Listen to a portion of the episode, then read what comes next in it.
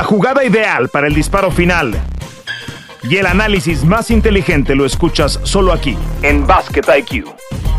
Bienvenidos.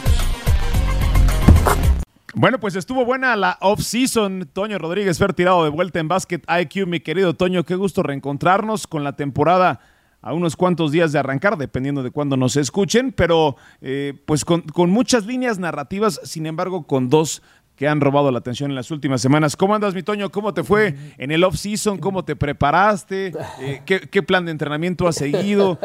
¿Cómo estás de vuelta, mi Toño? Bien, bien, Fer, pues con mucho ojo al básquet internacional, todo lo que pasó con, con las selecciones de FIBA Américas, eh, el camino hacia el próximo Mundial, la WNBA. La verdad es que muchos temas eh, muy sabrosos en el off-season, pero ya estamos felices porque esto ya es a la vuelta de la esquina. Seguro que sí. Y bueno, pues el tema del que más se ha hablado, sí, se ha hablado de, de Russell Westbrook con los Lakers, si va, si hay posibilidades de que salga o no, pero se ha hablado particularmente de lo que ocurrió hace apenas unos días con el video de Draymond Green pegándole a Jordan Poole. Y, creo que hay muchas aristas sobre las cuales, o alrededor de cuales, eh, analizar este tema, Toño. La primera de ellas es, no sé qué piensas tú, pero el hecho de que haya un video público, o sea, que el rol del video cambia por completo la, historia y la forma en la que se aborda. ¿Estás de acuerdo? Completamente, y lo decía Steve Kerr. Dicen sus 32 años de carrera, yo he visto más o menos 20 peleas de este tipo. El hecho de que se haga pública, porque dice las otras 19, más o menos se, pueden, se pudieron manejar de forma interna. El hecho de que se haga público lo cambia todo, ¿de acuerdo, Fer? Es, es diferente cuando ya el mundo puede juzgar a que solamente de oídas te cuenten una historia. ¿Qué opinas, Toño? Yo, yo digo, evidentemente no jugué ni remoto a un nivel como el que ellos juegan, pero yo en toda la carrera que, que jugué básquetbol, me tocaron pleitos de eso. Mi hermano le pegó a un, a un, compañero que vivía enfrente de nosotros en las residencias de, la universidad, era nuestro compañero. En fin, estas cosas ocurren, ¿no? En, en, deporte, particularmente deporte varonil. Eh, alguien decía ahí, son machos alfa, son estrellas de sus respectivos eh, equipos precedentes. Eh, esto es normal. Lo que pasa es que hoy, hoy vivimos en una cultura en la que todo nos espanta. Entiendo que no es el mejor mensaje, pero esto ha ocurrido, ocurre y seguirá ocurriendo. Eh, creo que tiene que ver mucho lo que le haya dicho Jordan Poole a Draymond Green. No estoy justificando la violencia, pero tiene que ver mucho. Por ahí hay una versión en donde dice que Jordan Poole mencionaba algo así como Jordan is gonna get paid. A Jordan sí le van a pagar y a Draymond no. Eh, esto, insisto, no es una justificación, pero al calor de un entrenamiento pueden ocurrir muchas cosas, Toño. Y, lo de Draymond Green, eh, a, mí no, no, me escandaliza, como quizás muchas personas entiendo que sí, ocurre y, casi casi lo quieren meter a la cárcel, pero es algo bastante más común de lo que, de lo que uno pudiera pensar. Como uno no quiere decir correcto, Fer. Yo, yo estoy de acuerdo contigo, tampoco, tampoco me asusta si pasa en mi equipo, en mi equipo del barrio, en mi equipo que jugamos los fines de semana, lo puedo entender un poco más, pero te tienes que hacer responsable cuando firmas un contrato de NBA, cuando eres campeón de la NBA, cuando dices ser un líder de la NBA y un líder del equipo campeón y, y, Draymond Green cobra millones y millones de dólares y te tienes que hacer responsable de eso, Fer. Creo yo por, por el hecho de tener un perfil tan alto, me da la impresión a veces que Draymond Green piensa que puede hacer y decir lo que quiera, es decir, eh, y ahora lo, revalida con un título del NBA, ¿no? O sea, como demostrándole al mundo que él es siempre el que tiene la razón. Y creo yo que se tiene que hacer, todos los jugadores en esos contratos se tienen que ser responsables de lo que significa estar ahí, estar en esa plataforma. Porque pueden filtrarte un video y entonces dañas a Golden State, dañas a la NBA, dañas a un líder como Steph Curry, porque ¿por qué nadie se metió antes de tener esa pelea si los humos estaban saliendo? Dañas a tu entrenador, dañas a tu gerente. Con esto me refiero a las responsabilidades que tiene que tomar Draymond Green. Son personas, eh, es un deporte físico por excelencia, es un deporte de contacto por excelencia. Obviamente te vas a calentar, pero creo yo cuando está, a ver, Fer, es, un ejemplo muy burdo y, siempre me cae un poco mal cuando lo aterrizamos un poco a lo nuestro. Pero ¿qué si tú y yo nos calentamos en un partido de básquetbol y entonces eh, voy y te miento la madre al aire? ¿sabes? Bueno, para empezar a nadie le interesa, ¿no? a nadie le interesa, pero, pero, pero vamos, eh, y, entonces te voy a mentar la madre al aire porque me sí, un comentario o porque tenemos un pique tú y yo. Sabes, sé, que es llevarlo a un contexto en el que no ocurrieron las cosas, porque esto es un deporte físico, pero, pero creo yo que hay un, hay un grado en el que no nos tenemos que espantar, porque estas cosas pasan, pero hay otro grado en el que te tienes que hacer responsable cuando firmas un contrato de NBA. Sí, sin duda. Bueno, hablando de contratos, Jake Paul, el youtuber este que se ha vuelto boxeador, le ofreció 10 millones de dólares para Draymond Green, 10 millones de dólares, pues, evidentemente ni, ni, tentación son, pero le ofreció, esto se ha, se ha salido de contexto para pelear, ¿no? Una de las siguientes funciones en las que entiendo ya es ya es promotor. Pero a mí lo que me interesa de todo esto, Toño, es no si le pegó a Jordan Poole, si Jordan Poole ya lo perdonó, eh, qué pasa dentro de ese vestidor, sino cómo va a impactar esto en lo deportivo cuando ya existían muchas versiones de que Draymond Green pudiese salir del equipo de Golden State. No hay que olvidar, y, y esto punto y aparte de lo que ocurrió, los terribles partidos que jugó Draymond Green en la pasada postemporada. Sí salva dos, tres partidos y en las finales por ahí da un juego eh, importante. Pero yo me quedo, Toño, con aquel juego, si no me equivoco, era el juego dos o tres de las finales, en donde Steve Kerr decide sentarlo, ¿no? Y decide sentarlo en los últimos tres, cuatro minutos de tiempo clutch en un juego cerrado. E, eso, eso es mucho más importante.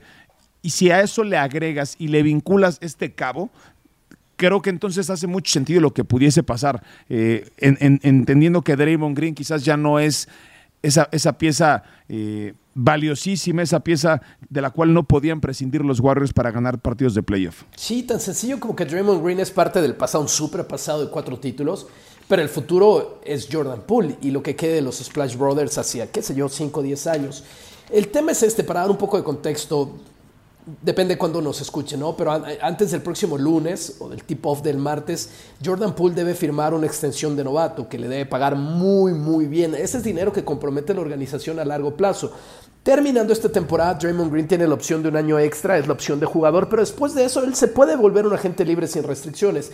Y la decisión es a dónde van a mandar su dinero los Golden State Warriors. Y a mí me parece muy claro que si es elegir entre uno y otro, que más o menos sí, porque el dinero es limitado en la NBA, va a ser con Jordan Poole. Y, ese es un poco el contexto de, la conversación posible a la que hace referencia.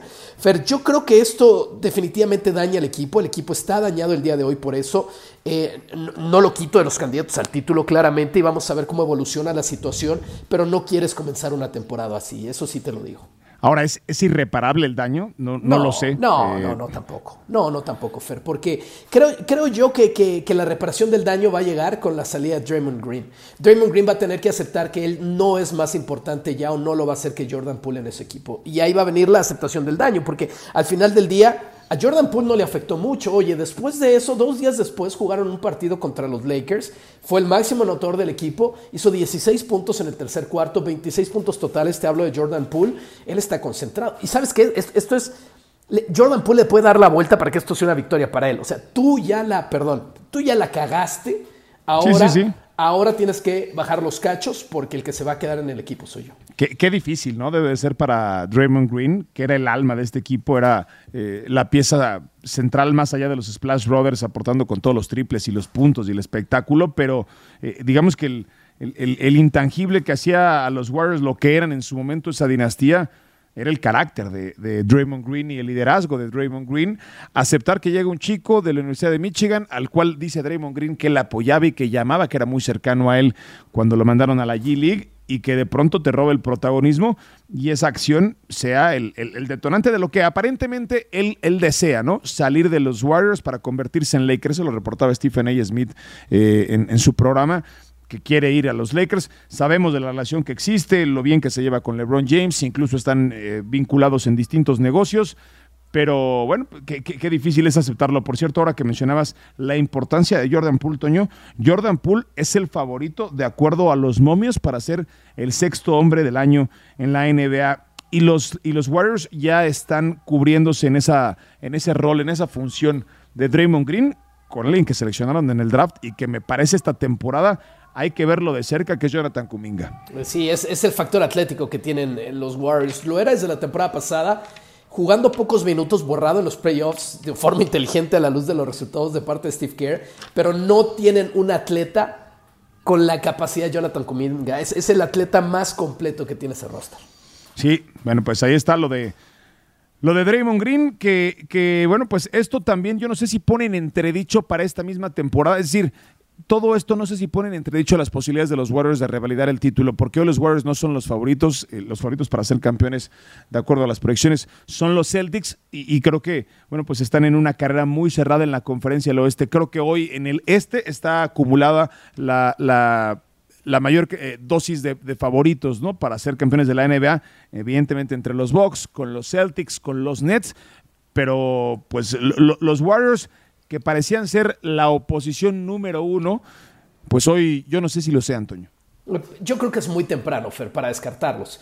Eh, yo esperaría un poco. Una de esas salen más fortalecidos de esto, ¿no? Puede ser. Es un grupo especial, es, una dinámica de equipo muy especial. Sí, yo no sé cómo lo va a tratar eh, Steve Kerr. Escuchamos lo que dijo públicamente, seguro va a ser muy complicado. Y la otra es, ¿Cómo diablos se filtra un video de tu práctica, no, Toño? Sí, wow, wow. esa es otra, ¿no? Que, no nos hemos detenido a analizar. Sí, esa parte como, como contadores de historias que somos nosotros en ESPN, yo hasta la agradezco. Es decir, eh, la, historia, y no por morboso, que tiene un poco, pero, pero porque estas cosas se hagan públicas, eh, llegando de nuevo al punto que, que son tipos que tienen una responsabilidad con la liga, con la imagen de sus equipos. Sí es grave, desde el interior del equipo es grave. Yo agradezco que se filtre, pero no debería haberse filtrado esa imagen porque pues vendrá del personal de seguridad, quizás, o de una instrucción mayor de la dirigencia cuando... A, mí esta es la parte que me sonaría más lógica, ¿no? Cuando, alguien le dice a Myers o a quien sea, oye, tenemos este video, él dice, sácalo, filtralo, para que aprenda la lección, porque si no, no lo... Se me, hace, se me hace un camino más probable a que alguien... por las su teorías de conspiración, A que alguien por su cuenta lo haya hecho, Fer. No te, a ver, vamos a jugar a detectives no, no pudiera ser, evidentemente, viviendo en, California, con el furor que hay alrededor de un equipo, la popularidad, involucrados también con, en, su momento con eh, influencers, eh, la vida alrededor de Hollywood, en fin. Y todo ese personal está muy, muy, eh, empapado de lo que significan los paparazzis y TMC, ¿no? Y el dinero que, que pueden llegar a recibir. Me imagino que firmarán cláusulas de confidencialidad para trabajar en el equipo pero pues a alguien le pagaron mucho dinero para que ese video se filtrara, seguramente. Pues sí, pues sí, que, se está jugando el trabajo. Pero. Sí, sí, pero, pero si te dicen, te damos dos millones de dólares por ese video, yo creo que a lo mejor estoy diciendo una locura, ¿no? Pues yo creo que sí los vale. Yo creo que sí los vale. Eh, pero es el otro camino, ¿no? Es el, también lo puedo comprar. Sí, bueno, pues ahí están las teorías. Usted decide cuál le hace más sentido. Vamos a tomar un respiro y vamos a, a rezar para platicar del que LeBron James describió como un alien de Víctor Wenbayama, que ha tomado por asalto los Estados Unidos y el básquetbol de la NBA. Esto es Básquet aquí. Regresamos. Bueno, pues alguien lo nombró, Toño, el, la revancha de Frederick Weiss. ¿Quién era Frederick Weiss? Bueno, pues aquel centro francés al que posterizó Vince Carter en Atenas, en los Juegos Olímpicos, y que esa quizás es la imagen más icónica de una clavada en el básquetbol de FIBA. Quienes sean muy jóvenes, pues solamente pónganle en cualquier buscador Vince Carter Dunk over France y con eso les va a salir y, es verdaderamente increíble. Desde ahí yo no he visto una clavada similar, saltó a un tipo de más de siete pies de altura, a un francés y ahora que llega este chico que se llama Víctor Wenbayama, de 18 años de edad, que mide más de 2 metros 20, que tiene una envergadura de 8 pies, es decir, de más de 2,34, eh, que se mueve como un guardia y que no tiene otra descripción más que la de un alien, como lo dijo LeBron James, porque ni siquiera es un unicornio, Toño. Eh, esa clase de jugadores, o esta, no, no, lo debo de, decir en plural, este jugador solamente se podía crear en la imaginación y cuando te metías al, al creador de jugadores en el NBA 2K y en el videojuego en donde decías, quiero que mida 7 pies, que tire de 3, que haga esto, solamente se podía crear ahí. Hasta hace no mucho otoño esto era inimaginable y me parece que estamos viendo eh, pues el prototipo, si lo era Yanis, bueno, pues este es un Yanis en esteroides con manejo de balón, ¿no? Sí, estamos hablando de, la próxima primera selección del draft, si no pasa algo muy raro, es decir, el draft de, del 2023, pero nos estamos adelantando mucho porque realmente está causando mucho, mucho hype, mucho revuelo en la NBA. ¿Por qué ahora se está hablando de él de este lado del mundo? En Europa tiene rato siendo conocido porque estuvo en Las Vegas jugando un partido, par de partidos de exhibición contra el, eh, eh, contra el equipo Ignite de la G League y la verdad es que dio cátedra en los dos partidos. Es un chico de 18 años de edad, su club de fútbol profesional, de, de básquetbol profesional, va a llegar profesional a la NBA como Doncic, son los Metropolitans 92, un equipo de la liga francesa. Bueno, la, estatura ya la describiste, Fer. Eh, es, muy bueno, es muy hábil. Y lo que llama la atención es eso, ¿no? Pensemos en jugadores muy altos, cómo evoluciona el básquetbol. Jugadores muy altos, cuatro y cinco, que pueden votar, que pueden generar su propia ofensiva, que pueden tirar de tres. Quizás el mejor ejemplo de todos puede ser Anthony Davis en cuestión de versatilidad. No, no veías a un jugador de esa estatura, especialmente salido del básquetbol de Estados Unidos. Pero tú te acuerdas cómo salió de Kentucky, Toño, siendo un extraordinario defensivo, pero nada parecido a esto. Así es, así es, nada parecido a eso. Por eso, por eso quiero llevarlo a cómo ha evolucionado. Eh, vámonos con, con, el unicornio, como por Singis, que no ha pasado nada con él realmente, eh, ya en cuanto a la superestrella que, que, llegó a pintar a ser cuando estaba en los Knicks, eh, el más alto de todos, obviamente un gran protector del aro y que tira de tres, pero no con el bote de balón que tiene Anthony Davis, por ejemplo, y, mucho menos que tiene, que tiene Wembayama, por tratar de ver los ejemplos más cercanos a él, pero dices de una forma muy correcta, Fer, que, que es un caso único. Eh, y si este chico, lo único, imagínense un espagueti, porque el, chavo es un espagueti, ¿no? El chico es un espagueti todavía, obviamente definido, tiene 18 años, va a terminar de crecer. Lo que llama muchísimo la atención no solamente es que tiene de tres, porque eh, Brook López tira de tres, pero este además sabe botar muy bien el balón y hace jugadas de línea de base y puede jugar en el pick and roll en las dos posiciones, lo cual es rarísimo. Eh, y, si echa músculos, como lo hizo Yanis cuando llegó a la NBA, pues es, es más como de Space Jam, ¿no, Fer? sí. Pero aquí le robó el talento a varios, lo metió en una licuadora. Yo decía, es como poner a. Es más alto que Rudy Gobert. Es como meter a Rudy Gobert y las habilidades de Tony Parker y, ese híbrido es lo que resulta este jugador. Eh, eh, empecé a leer un poquito sobre su historia, porque evidentemente se empieza a, hacer pública. Es hijo, Toño, de una saltadora de longitud, de salto alto, perdón, salto alto y también jugó básquetbol su mamá. Su papá es eh, africano, es de, del Congo, saltador de salto largo y de salto triple. Tiene una, una hermana mayor que también eh, juega básquet y él que, bueno, pues a los 10 años ya medía un metro ochenta. Eh, es, es, verdaderamente una locura.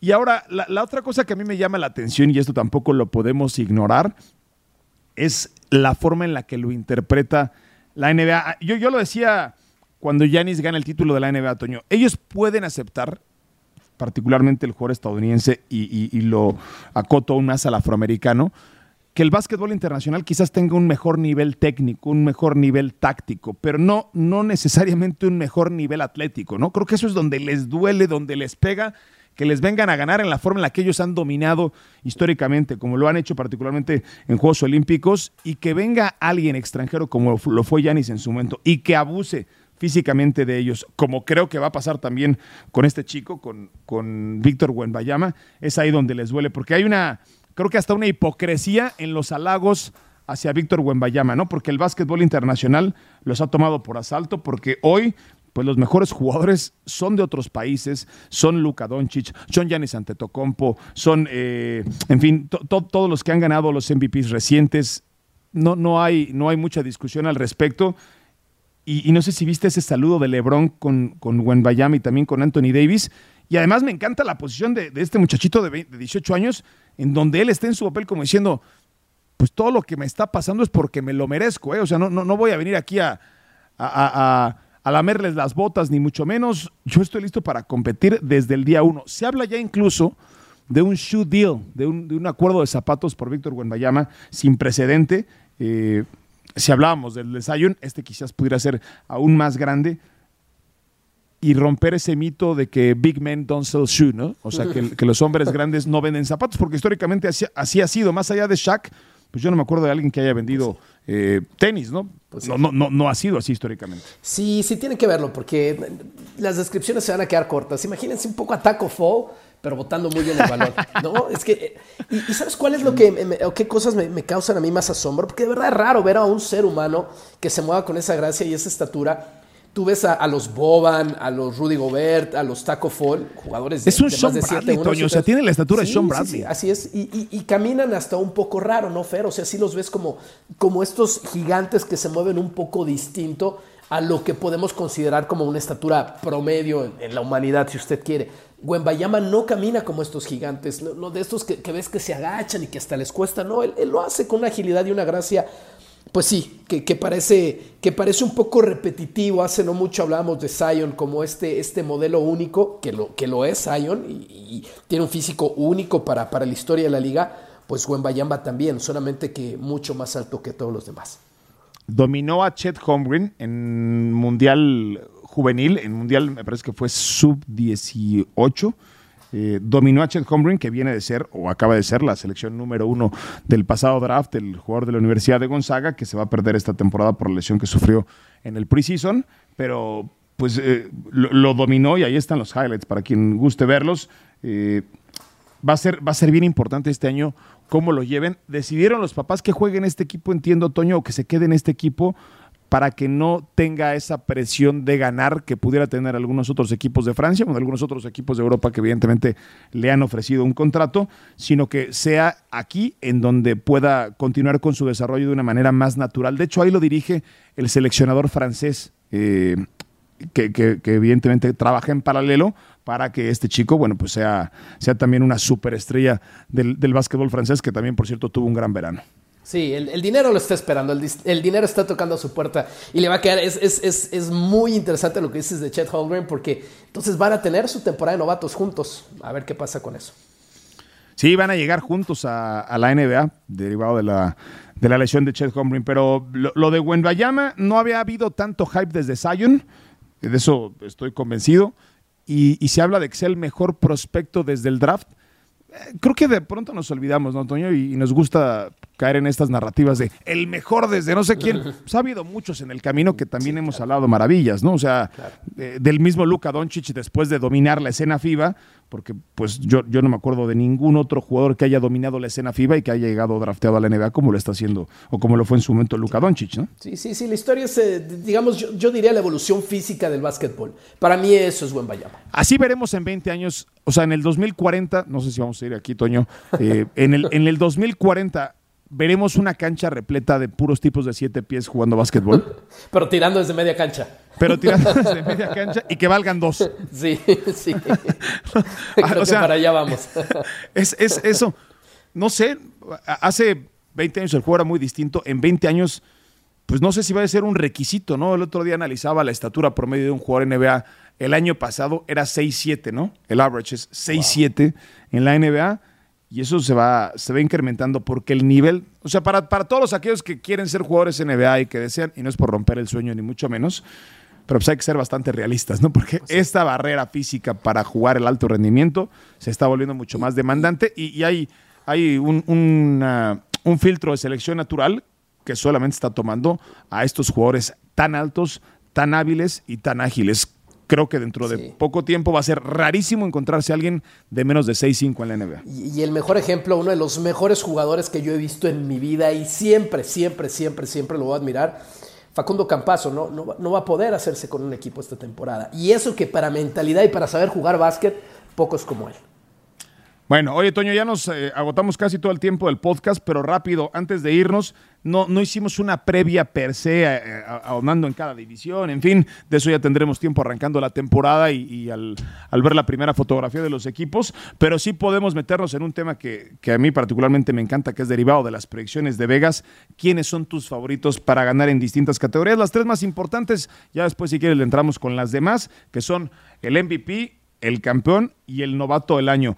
¿Quién crees que va a ser el novato del año de la próxima temporada en la NBA, Toño? Paolo Banquero, lo veo, lo veo súper listo, lo veo dominante físicamente y lo veo con implicaciones en todos los niveles del juego. Te, te, va a jugar defensiva, eh, te va a jugar obviamente ofensiva, va a organizar en, en liderazgo, quizás no el mejor triplero entre los novatos, definitivamente no lo va a hacer, pero lo veo físicamente ya en NBA y con el nivel de presión que soportó el año pasado de la forma que lo hizo, para mí, sin mucha discusión, si no se lesiona, va a ser el novato del año. Sí, yo también voy con esa. Eh, me parecía que iba a ser Chet Holmgren con el impacto que iba a tener allá en, Oklahoma, en, en, un lugar en donde ya iban a jugar para él, pero llega un equipo, Toño Orlando, que yo no descartaría para clasificarse. Entonces el rol de banquero pudiera ser aún de, de mayor impacto en un equipo que está pues si no listo para competir con los pesos pesados del este, es un equipo interesante. Yo también me voy con él. La formación que terminó de recibir en la Universidad de Duke, lo vimos en ese Final Four, lo vimos en rondas previas, en ese juego contra North Carolina, este chico es el real deal y está listo. Así es que coincidimos en lo de Paolo Banquero. Toño, el MVP de la próxima temporada, creo que sé por dónde vas. Sí, voy por Luka Doncic, eh, va a regresar hecho un monstruo, ya dominaba los tiempos de la liga, dominaba el ritmo de, la liga. Eh, hay muchos videos y muchas notas de cómo está interesado y aplicado en mejorar su físico para jugar mejor defensa. Creo yo que, no lo van a poder detener y creo que va a salir a dar ese mensaje, Fer. Y, el único para mis ojos que se lo puede quitar es Jamorant, porque la prensa en Estados Unidos va a querer votar por Jamorant pero no lo veo jugando al nivel de. ¿En bid no te hace sentido, Toño? En bid podría ser, por supuesto. Una tercera opción me encantaría, pero no por arriba de estos dos. Yo me voy a ir con Envid, porque sigo creyendo que, le tienen pendiente ese premio.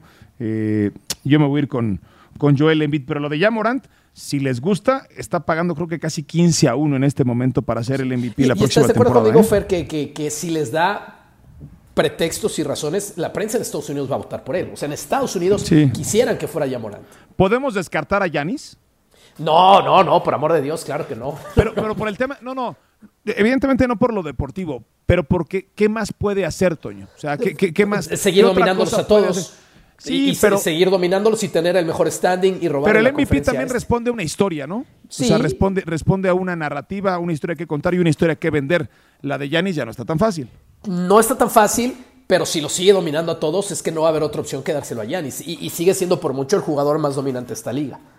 Bien, ahora, hace un rato tocaste el tema de jugadores internacionales. No, no mencionamos a uno solo, eh, más que ya Morant, un solo estadounidense que compita, ¿no? O sea, son, pues son los sospechosos comunes, Doncic, Embiid, Antetokounmpo, Jokic y, y párale de contar. Steph Curry podría ser, o sea, ¿quién lo va a descartar, no? Pero es que el tipo es campeón de la NBA. Yo creo que sus objetivos no están tanto en los números personales. Dentro de los primeros sembrados, el favorito es Doncic, luego sigue Embiid, Antetokounmpo, el cuarto es Kevin Durant, Nikola Jokic es quinto, Jason Tatum, Steph Curry y Jamorant, en ese orden para ser el MVP de acuerdo a las predictions. De repente Devin Booker y Kawhi Leonard llegan en el modo Robocop y no, no sabemos.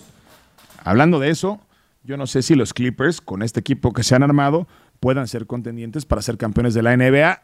Creo que con lo que está pasando con los Warriors, con esta versión de los Lakers, con, con no hay un equipo más allá de Memphis que quizás, eh, que creo que todavía le falta otro jugador para ser un contendiente incluso en unas finales. Pero para ti, ¿quién es el sólido candidato para ser campeón de la NBA la próxima temporada? En el este, los Bucks de Milwaukee, lo, eran y estuvieron a esa lesión de Chris Middleton de llegar a las finales de, su conferencia y quién sabe qué hubiera pasado. Eh, son el equipo, creo yo, con, con el historial para que los tengamos, eh, o por lo menos yo, en el número uno. Sé que los Celtics, eh, las apuestas los tienen antes en esa conferencia, pero es que en una, en una serie entre esos dos, yo, no veo físicamente como, como ni siquiera Boston puede estar al nivel de Milwaukee. Hay que recordar, o sea, de pronto se nos olvida qué pasó la temporada pasada. Los Nets van a estar completos. No sé si vayan a, poder superar todo el drama, pero siguen siendo que es el equipo que tiene más talento en toda la NBA, con Kyrie Irving, con Kevin Durant y con Simmons. ¿no? O sea, sigue siendo un tridente tremendo. Lo que pasa con los Clippers, llevan dos años que, pues no figuran en el radar, pero tienen a Walt, tienen a Paul George, tienen a Kawhi Leonard. Y, y bueno, pues también se va a hacer un equipo muy interesante. Yo sí creo que los Celtics son los favoritos, Toño. Este equipo ya, como dicen los growing pains, los dolores de crecimiento, ya los experimentó y para mí son los candidatos para ser campeones de la NBA la próxima campaña. Me fui quizás por la facilota porque son los, son los eh, favoritos de acuerdo a los movios, pero la competencia está bravísima y no asegura absolutamente nada. Pues sí, pues sí, digo, tampoco vamos a decir este Orlando Magic o los Kings de Sacramento, Ferrer. estás muy bien, es lo lógico. Para eso, para eso nos pagan, para decir cosas coherentes. Y, y yo pondría un asterisco sobre los Suns. Quiero ver a los Suns, ¿no? También ya han pasado esa cuota de dolor. Pues sí, y, el tiempo no perdona a nadie. No sabemos cuál va a ser la versión de, Chris Paul la próxima temporada. Aparentemente el tiempo no pasa por él. Pero en fin, eh, tenemos muchos temas pendientes en el tintero, mi Toño, pero ya los iremos abordando semana a semana. Qué bueno que regresamos acá a Basket IQ. Sí, que disfruten todos el arranque de la temporada, Fer. Les mando un abrazo. Y que la disfruten, por supuesto, en ESPN. Gracias y nos escuchamos en el próximo capítulo. Suena la chicharra y el fuego se apaga en la duela. Nos escuchamos en una próxima emisión de Basket IQ.